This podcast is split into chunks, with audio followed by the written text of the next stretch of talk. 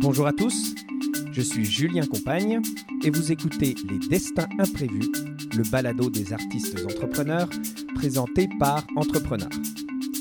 C'est un premier numéro hors série que l'on vous propose aujourd'hui et il est consacré à la première table ronde organisée par Entrepreneur en ce 3 février 2020 au Café Bistrot L'Enchanteur et qui porte sur le thème suivant Diffuser sa musique au Québec. On va donc avoir la chance de s'entretenir avec trois des quatre acteurs de cette table ronde Claudine 5 Mars, Marie-Noël Bois et Jérôme Beaulieu.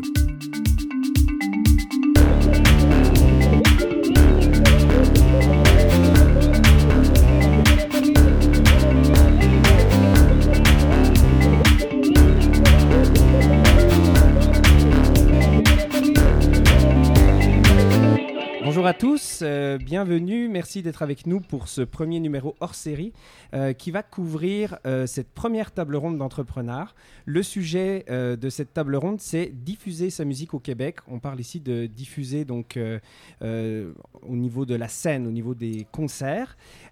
J'ai avec moi trois intervenants qui vont être qui vont être là pour cette table ronde. Donc, je vais vous les présenter rapidement. premièrement, nous avons euh, Claudine 5 mars. Bonjour Claudine. Bonjour. Alors euh, Claudine donc, est une ancienne agente d'artiste et qui aujourd'hui est coordinatrice euh, du programme de circulation de la musique au Conseil québécois de la musique. Est-ce que tu peux juste en quelques mots, pour les auditeurs qui ne savent pas ce qu'est le Conseil québécois de la musique, nous dire ce que c'est? Le Conseil québécois de la musique, c'est une association de musiciens et d'organismes, plus spécifiquement pour la musique de concert, donc tout ce qui est musique classique, euh, jazz, euh, musique du monde, etc. Tout ce qui n'est pas la musique populaire. Mhm. Alors, on a aussi avec nous euh, Marie-Noël Bois. Marie-Noël, elle est saxophoniste, arrangeuse, elle est gérante, elle est aussi agente de spectacle pour l'agence Latanière. Salut Marie-Noël. Salut Julien. bon, on, se connaît bien. Est-ce que tu peux nous parler juste rapidement de, de ton agence Latanière et quels artistes tu représentes? Euh, oui, en fait, euh, euh, La Tanière, c'est une agence, c'est pas mon agence à moi, c'est l'agence de mon collègue David Lavergne. Donc, moi, sous La Tanière, je représente mes deux artistes seulement, donc le groupe MISC, on a Jérôme ici, tu vas le présenter tantôt. Bien sûr. Et euh, Bellflower, qui est un groupe de huit musiciens euh, montréalais. Mhm. Et euh, sinon, à côté, je fais aussi de la gérance d'artistes, donc pour ces deux artistes-là, et pour Sarah Toussaint-Léveillé, qui est une auteure-compositeur. Excellent. Et donc, enfin, comme tu nous le présentais, Jérôme Beaulieu, pianiste de jazz. On s'est connus, nous, à l'Université de Montréal.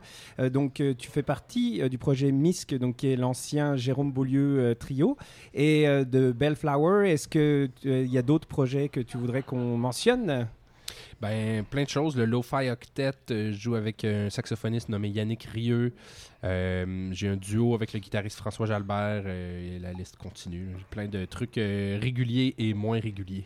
Excellent, parfait. Ben, merci à tous les trois d'être euh, avec moi pour cette, euh, ce premier hors-série. Vous êtes, euh, on casse la glace ensemble. je vais commencer avec toi, Claudine. Je vais juste te demander de nous dresser assez rapidement un, un petit portrait des différents types de diffuseurs. Qu'est-ce qu'on trouve comme type de diffuseur au Québec? Ben Déjà, il y a une différence majeure entre les diffuseurs en salle et les autres diffuseurs qui sont des festivals, des événements, etc. Euh, moi, au CQM, je travaille beaucoup plus avec les diffuseurs en salle, donc qui sont des diffuseurs réguliers, qui ont des saisons, etc., euh, qui sont de toute grandeur. Donc, il y a des petits diffuseurs euh, qui ont une programmation de 8 à 12 concerts par année, jusqu'à des très grands diffuseurs qui ont parfois deux ou plusieurs lieux qu'ils gèrent, avec jusqu'à 300 concerts par année. Donc, généralement, les diffuseurs au Québec sont pluridisciplinaires, c'est-à-dire qu'ils présentent des concerts de toutes les disciplines, donc de la musique, du théâtre, de l'humour, euh, etc. Mhm. Euh, mais il y a quelques diffuseurs spécialisés aussi qui ne présentent que de la musique de concert. Et on pourrait même nommer aussi les réseaux de, de petits, petits diffuseurs de musique, là, comme mhm. les, les, salons de musique, etc. OK, parfait. Euh, Marie-Noël, on sait que au niveau du milieu de la diffusion, bon, euh, les diffuseurs, surtout des grandes salles, ils ont des jauges à respecter, etc. C'est souvent compliqué pour eux euh, de prendre des risques. Euh, toi, tu travailles pour des artistes, je ne veux pas dire indépendants, mais en tout cas des artistes moins mainstream. Comment on fait pour faire de la place à ces artistes moins mainstream au sein d'une programmation qui est très mainstream? Ah, c'est une bonne question. Euh, en fait, euh, je pense qu'il faut avoir une vision vraiment claire au niveau du projet de l'artiste, puis aussi des attentes réalistes. C'est-à-dire qu'un projet qui est moins mainstream, comme tu dis, peut aller chercher une certaine audience, mais être très euh, réaliste par rapport euh, justement aux salles que tu vas approcher. Euh, il y a beaucoup de séries découvertes, séries émergences, des trucs, des, des, plateaux doubles, des, des, contextes dans lesquels tu peux placer des artistes qui ne sont pas encore nécessairement très connus. Euh, donc, c'est ça. Je pense que la clé, c'est bien connaître les diffuseurs, ce que, ce que chaque salle ou festival cherche, propose, mhm. puis de bien placer ces artistes-là. Ouais. Toi, euh, Jérôme, bon, maintenant, tu es représenté par euh, Marie-Noël, mais tu as été, j'imagine, pendant longtemps, tu as fait ton autopromotion, c'est-à-dire que tu, tu, tu bouquais toi-même, etc. Est-ce que c'est difficile d'être crédible auprès d'un diffuseur que tu n'as jamais vu euh, versus justement quand tu arrives en tant qu'agent. Est-ce que tu as, trouvé que c'était une difficulté, la crédibilité quand on se vend comme artiste? Ben, j'en ai fait un peu moi-même, mais j'en ai aussi, euh, j'ai aussi été euh, avec d'autres d'autres bookers ou d'autres agents. Ben, je, connais, je connais des artistes qui le font eux-mêmes depuis longtemps. Je pense que le processus est plus long, mais on peut y arriver aussi si on est disposé à apprendre, puis si on a euh, l'empathie mhm. nécessaire, euh, l'empathie au sens large pour, comme disait Marie-Noël, euh, comprendre la situation de chaque diffuseur, puis tout ça. Après mhm. ça, c'est sûr que quand on fait toutes les, les, les, postes finalement qui sont nécessaires à la diffusion de la musique, mhm. il faut couper les coins ronds à quelque part parce que c'est tous des jobs en soi. C'est tous ben, des jobs à temps plein. Mhm. Euh, c'est beaucoup de chapeaux. Hein. Oui, c'est ça. Ceci dit, moi, de mon expérience de la chose, la crédibilité auprès du diffuseur vient. Euh, Je parle bien de la crédibilité quand on se vend. Hein, oui, oui, oui, c'est ça. Mhm. Euh, mais mais cette, cette crédibilité-là, même quand c'est un agent qui représente l'artiste, euh, elle peut être mise à mal si l'agent représente mal l'artiste, puis tout ça. Des fois, on mhm. est mieux servi par soi-même que par un agent qui, euh, qui, qui, ne comprend pas bien la mission du projet. Mm C'est pas automatiquement une, une, relation qui bonifie.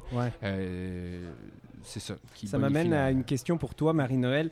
Qu'est-ce que les artistes doivent faire pour toi pour que toi, tu puisses faire un bon travail derrière. C'est quoi que l'artiste doit te fournir, à la fois comme, comme matériel et aussi comme euh, dans, dans sa disponibilité euh, c'est certain que si on prend juste le travail de comme euh, agent d'artiste, on s'occupe juste de promouvoir le spectacle, représenter l'artiste pour le spectacle. Donc, c'est important que l'artiste ait vraiment un moteur personnel de pousser son projet, d'avoir des idées, de toujours vouloir se réinventer parce que c'est pas ni le rôle de l'agent ni le rôle du gérant d'amener nécessairement ces nouvelles idées-là. Fait que le potentiel créatif est super important. Mm-hmm. Ça donne beaucoup de jus après pour avancer puis euh, justement approcher, développer les projets. Donc, on est toujours plus là à côté euh, dans, le siège passager pour aider puis...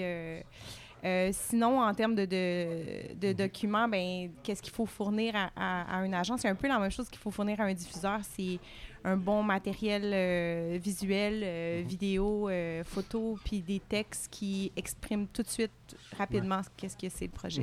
Mhm. Claudine, ça c'est une question qu'on doit te poser souvent quand tu parles avec des artistes parce que tu fais un petit peu la passerelle entre artistes et diffuseurs, mais comment on fait pour déterminer c'est quoi le, le, bon prix? Je sais que c'est une question super compliquée, mais tu sais, vendre le, spectacle plus cher, bah, ça peut donner de la valeur au spectacle, mais en même temps, si c'est trop cher pour le diffuseur, comment on fait, particulièrement au Québec, où les moyens ne sont pas toujours très élevés, comment on fait pour euh, trouver le bon prix? C'est vraiment... une question qui pourrait s'adresser à toi aussi, d'ailleurs. Oui, c'est ça, mais c'est vraiment... Euh, c'est vraiment pas évident. C'est un, c'est déjà, c'est très dynamique. Euh, ça dépend énormément de qui est dans le projet. Ça dépend de la visibilité de l'ensemble. Mhm. Euh, ça dépend aussi euh, si l'artiste est représenté. généralement, le fait d'être représenté par un agent auprès du diffuseur, ça ajoute, on parlait de crédibilité tout à l'heure, ben, c'est ça aussi, c'est que s'il y a un mhm. agent qui trouve que votre projet est assez bon pour vous représenter, ben, auprès du diffuseur, ça fait comme un espèce de, de confirmation de, de, la qualité du projet. Mhm. Après ça, ben, c'est certain que vous devez... Euh, c'est important que les musiciens soient tous payés. moi, je recommande toujours de garder un petit fond de roulement pour les outils promotionnels parce que c'est super important. Ouais. Euh, les vidéos, des photos professionnelles, ne, ne- ne diminuez pas l'importance de ces outils-là parce que c'est votre carte de visite, c'est votre Mhm. image, puis c'est ce qui va euh, donner aussi la crédibilité avec, à votre projet. Mhm. Euh, mais je dirais poser des questions autour de vous. C'est un gros tabou, là, les, les cachets entre musiciens et entre Ouais. ensembles. Ouais. Mais les diffuseurs, eux, se le disent. Oui. Ben combien ils ont payé pour un, puis combien ils ont payé pour l'autre. Puis si vous vous vendez pas au même prix d'un diffuseur à l'autre, ils vont le savoir, puis ça passera pas bien. C'est ça, il faut avoir une certaine transparence.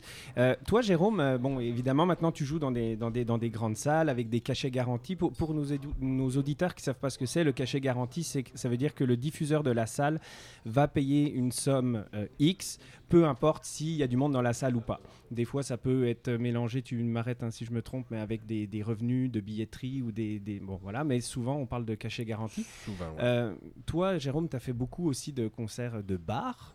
Euh, J'en fais encore. Oh, T'en fais encore Régulièrement, ouais. Tout à fait. Est-ce que, est que, est que ça peut être rentable, ça, jouer dans les bars? Non. Voilà, parfait. tu veux, tu veux la vraie réponse, non. Ouais, mais, ben non, non, mais, mais oui. en fait, pour moi, c'est la recherche et développement, ça. Ouais. C'est l'occasion de tester euh, des, des nouvelles formules avec des gens, de rencontrer des nouveaux musiciens, de, de Mhm. tout ça. C'est hyper tripant, en fait, parce que le, le bar est, est pas soumis au même standard de rentabilité qu'une salle qui a des techniciens à payer, qui a des. tu sais, tout ça. Donc, euh, c'est un endroit qui va pouvoir justement Mhm. prendre un peu plus de risques, puis où des fois va naître des projets qui, après ça, vont devenir solides, puis vont aller jouer dans des salles. C'est hyper important dans l'écosystème de ce que tu fais. Ouais. Après, c'est pas un revenu en soi, c'est sûr. non, sûr. Euh, euh, puis, puis les deux vont être un peu interreliés dans le sens où le, le bar va être prêt à euh, garantir un cachet un petit peu plus élevé quand lui aussi va savoir que, euh, mettons, ton nom va attirer un peu plus de gens, tu sais. Exactement. Comme depuis, mettons, Révélation Radio-Canada, nous autres, les, les bars en ville, mettons le Diazons, le Upstairs, sont prêts à me garantir un cachet un peu plus, Un euh, peu plus convenable Mhm. Parce qu'ils savent que, mettons, si je joue là, Stanley Payant va en parler à Radio-Canada, Mhm. etc. Puis il va y avoir un minimum de gens qui vont venir, donc ils vont pas être complètement à perte. Mhm. Alors que quand je sortais de l'université, mettons, puis qu'il y avait aucune garantie qu'il y a du monde qui se pointe, il était pas mal plus frileux. tu sais. Ouais, ouais, c'est sûr que tout ça est interrelié, puis euh, a des conséquences euh, sur, sur un domaine ou sur l'autre. Ouais, tout à fait. Et euh, c'est quoi euh, pour toi comme artiste, l'importance que jouent les, les réseaux sociaux, entre autres, dans euh, la vente? Ah non, je suis- je suis obligé que de te- Marie-Noël soit en train de rire présentement.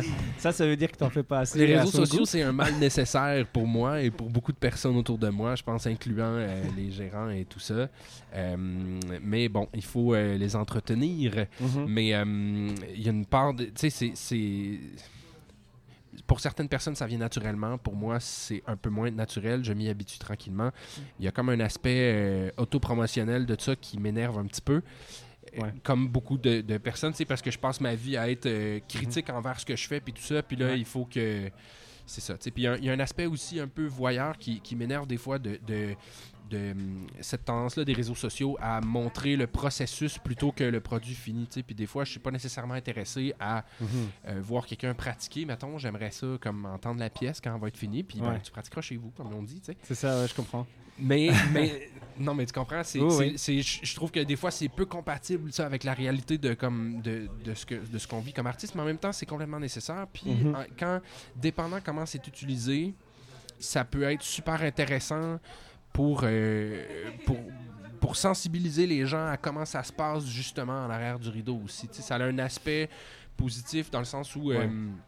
Ceux qui ne sont pas familiers avec le métier de musicien, Ça leur donne une proximité avec. Vraiment, Mhm. oui, c'est ça. Puis, puis c'est, c'est un outil de démocratisation de la pratique un peu, je trouve. Puis Mhm. dans cet aspect-là, quand c'est bien utilisé de cette façon-là, Mhm. moi, je trouve qu'à la limite, c'est, c'est ça. C'est bénéfique euh, pour euh, Mhm. essayer de, de remplir ce- cette espèce de fossé-là, de déconnexion un peu entre notre métier vraiment atypique puis les gens qui viennent nous voir en concert qui... euh.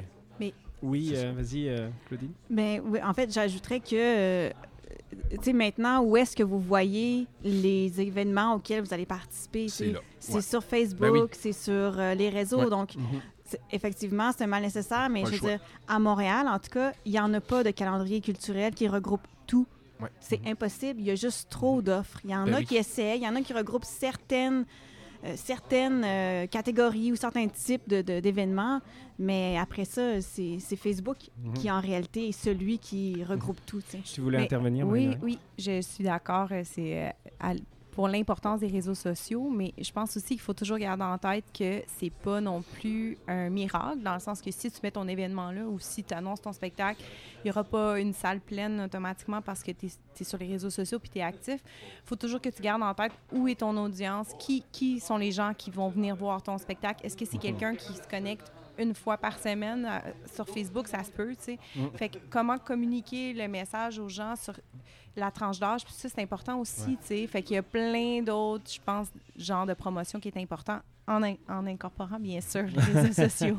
Comment Très utiliser les outils aussi Ouais. qui te sont donnés par Facebook pour voir les gens qui te suivent, à quel moment ils sont le plus actifs, puis tout ça, Mhm. c'est des trucs où, tu sais, c'est pas pour rien qu'une compagnie de disques a souvent une personne qui travaille à temps plein sur les réseaux sociaux. Pour c'est c'est vraiment un job ouais. en soi aussi, puis c'est ça le truc où, où, euh, c'est de la- c'est exactement pareil que ce qu'on parlait tantôt de, de, de faire son propre booking en tant qu'artiste. Ouais, c'est un truc où, euh, inévitablement, tu peux pas être à 100% le meilleur gestionnaire de réseaux sociaux puis le meilleur artiste que tu peux être. Parfait. Euh, juste, euh, la table ronde va bientôt commencer, puis moi, je vais, il va falloir que je vous laisse aussi vous préparer. Euh, je vais juste vous poser une dernière question, un dernier petit tour de table avant qu'on se laisse. Euh, vous, qu'est-ce que vous attendez euh, à titre de- de- de- d'orateur de, de cette table ronde au niveau de- des échanges et tout ça, en, que- en quelques mots?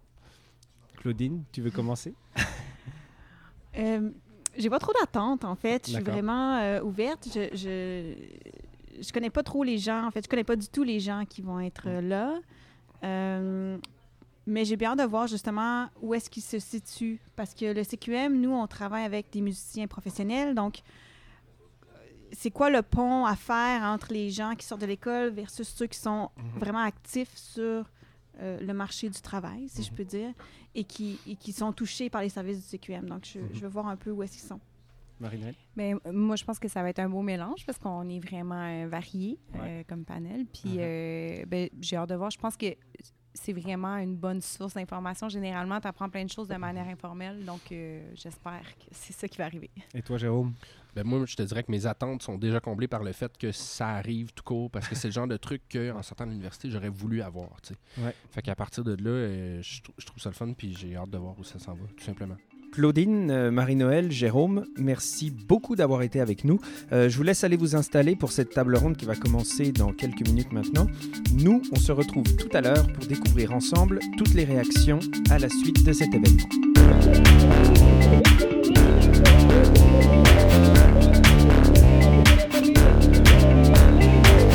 Salut Pierre Labbé. Salut Julien. Euh, on est à la fin de cette table ronde. Euh, comment ça s'est passé pour toi et qu'est-ce que tu en retiens? Ben, j'en retiens euh, que dans le fond, tous ces jeunes-là, moi, moi, ça fait quand même un petit bout de temps que je suis sorti de l'université, ont la même problématique que moi quand je suis sorti. C'est-à-dire, tu sais, comment se produire, quel projet réaliser, c'est la même chose. Euh, je suis un peu surpris, mais dans le fond, je suis pas surpris parce que c'est toujours la même chose. Marie-Noël, on vient de terminer cette table ronde. Euh, euh, comment a été ton expérience? Ah, c'était une très belle expérience, euh, Julien, très agréable. J'ai trouvé qu'on avait des, avis euh, vraiment variés, mais que le point euh, conducteur de tout ça qui s'est re- recoupé, c'était l'humanité et d'être proche de, son projet, de son intégrité. Alors Claudine, on est à la fin de cette table ronde. Qu'est-ce que, qu'est-ce que tu en retiens? Est-ce que tu es satisfaite de ton expérience déjà? Euh, oui, je pense que oui. En fait, ça dépend euh, qu'est-ce que les gens étaient venus chercher. Euh, c'est un petit peu difficile à savoir. C'est pas tout le monde qui est au même point dans sa création de, de projet ou dans le développement de son projet. Mais je pense que de toute façon, toute l'information qui a été donnée ce soir va mijoter quelque part dans la tête. Puis je pense que l'important de savoir, c'est qu'il y a des ressources pour les gens qui sont là, puis qui peuvent aller rechercher quand ils seront rendus là.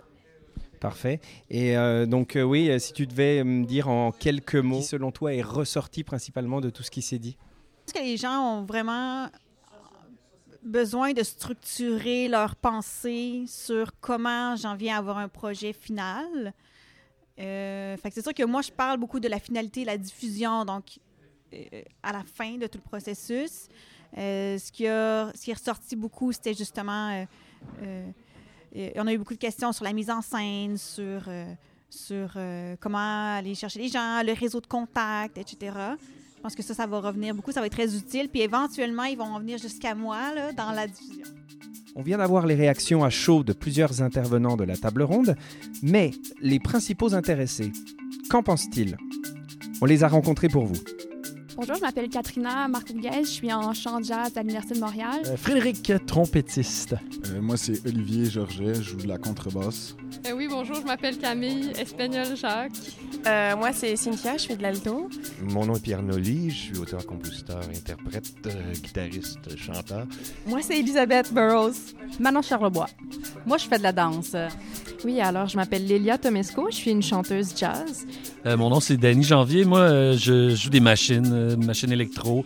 Ok, euh, Nicolas, je joue de la guitare jazz. Donc je m'appelle Chayato, je joue de la guitare et je compose des, des textes. Geoffroy Langelier, basse électrique, jazz. Je m'appelle Guillaume, je suis compositeur. Joseph Vissot, percussion. Marc-Antoine Veillette et drummer. Médéric Turgeon Chamelot, la basse électrique. Je leur ai tous posé la même question. Qu'avez-vous retenu de cette première table ronde d'entrepreneurs? Voici leurs réponses. Euh, en gros, moi, ce que j'ai retenu, c'est l'importance de donner des, de donner des objectifs à, à, petite échelle pour, et un objectif final après pour vraiment pas se décourager, puis parce que c'est un long chemin, puis justement, euh, avec toute l'expérience que les gens nous ont partagée, ça, on voit vraiment le processus, puis comment, euh, comment il faut se prendre pour se, a, atteindre nos objectifs finaux. Une étape à la fois. Alors, je suis euh, ben, reconnaissante aux personnes qui étaient présentes parce que ça m'a permis de, de m'évaluer en fait dans les étapes que j'ai déjà euh, expérimentées jusque-là, de m'ajuster et puis de clarifier euh, ben, les, les, étapes prochaines. Ouais, ben les différentes ressources à aller chercher, puis euh, que c'est pas si compliqué que ça d'avoir de l'aide, puis de, de savoir en fait, ça, ça, ça enlève le brouillard devant mes yeux, ça, me, ça me montre où regarder. Me conforter sur des choix que j'avais déjà faits, et puis Ouais, ça fait juste me, me, me, laisser croire que je suis dans la bonne direction, puis qu'il faut que je, je il ne faut pas que je lâche. Euh, ben, ce que j'ai retenu, il euh, ben, y a tellement de choses qui, me viennent en tête, mais c'est à quel point c'est important de, faire attention aux gens qu'on qu rencontre, de ne pas les, prendre pour acquis, parce que ça peut vraiment être des personnes qui vont avoir une grosse répercussion sur, euh, sur notre carrière à venir. Puis on, on, se dit que le marché, c'est vraiment pas accessible, mais quand on prend le temps d'y penser puis de voir toutes les étapes qu'on peut, qu'on peut faire, finalement, c'est pas si infaisable que ça. Un des aspects qui est vraiment plus important qu'on le pense souvent, c'est vraiment de se faire des contacts pour euh, la musique. Puis aussi qu'il y a beaucoup d'institutions, puis il y a vraiment moyen d'avoir de l'aide. Puis il faut être capable d'aller le chercher parce que des fois, on ne sait juste pas que ça existe. On ne sait pas comment euh, remplir la demande de subvention ou quelque chose de même. Donc, euh, ouais, il va falloir que je m'y mette là. Ah, c'était tellement un bel échange euh, euh, sur euh, qu'est-ce que la diffusion, la gérance, comment se, à quel moment se présenter ça à des, à des diffuseurs. Là, c'est quand même. c'était pas clair dans ma tête, là, je, trouve, je trouve ça intéressant. plein de choses, que le, réseau est énormément important, beaucoup plus important qu'on le pense. L'importance des diffuseurs, puis euh, des agents de des agents aussi la, mise en scène tous ces aspects là qu'on qu voit pas quand on étudie en musique là. Euh, les, les, diffuseurs, en fait, beaucoup. Ouais, les diffuseurs, comment aller les chercher, être concis, clair, euh, se vendre en peu de mots. Euh, vraiment de faire des liens avec les personnes euh, importantes. Puis de pas négliger le côté un peu plus entrepreneur que dans la musique.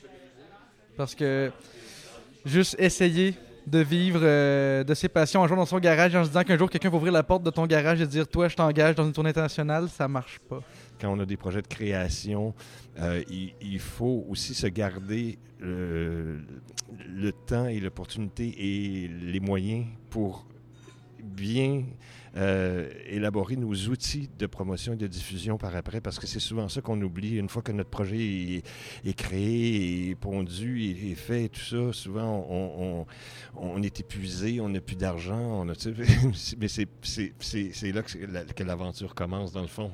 D'arrêter de penser euh, globalement juste de notre point de vue de musicien en termes de de notes et de, savoir jouer ces morceaux correctement. Évidemment, c'est important, mais il y a d'autres choses auxquelles penser. Euh, Ce que j'ai retenu, euh, c'est que c'est important d'avoir une bonne présence sur scène, puis avec notre public, puis trouver notre public cible pour être capable de s'adresser directement à lui. Oh mon Dieu, beaucoup de choses. Je pense que euh, l'essentiel, c'est l'authenticité de la démarche, euh, l'empathie aussi, euh, en quelque part. En fait, je pense que c'est la résonance qu'on va aller chercher dans, vers le public. Je pense qu'on nous a donné des bons outils pour être capable d'aller rejoindre ce public-là aussi. Euh, une bonne structure mélangée, ben, une bonne structure de, de, de, de, de- de démarche mixée à une bonne, euh, une bonne recherche personnelle, une bonne représentation. Je pense qu'on peut arriver à, à- à être joué finalement. Moi, ce que j'ai retenu, c'est. euh, j'ai vraiment a- adoré le commentaire de M. Jérôme Beaulieu. Euh, J'ai vraiment aimé son sens de l'empathie dont il parlait, justement. Donc, euh, ça, ça a été vraiment mon highlight de la soirée. Il faut avoir beaucoup d'empathie. Euh, c'est ça. La base, l'intégrité, honnêteté, je pense. euh, puis essayer de pas essayer d'être ce que t'es pas. Mais ça, il faut toujours euh, faut savoir ce qu'on est à la base. Alors voilà qui met fin à ce premier numéro hors série. Merci beaucoup d'avoir été à l'écoute. Mon nom est Julien Compagne et on se retrouve très prochainement pour découvrir ensemble un nouvel épisode des Destins imprévus. Merci et à bientôt.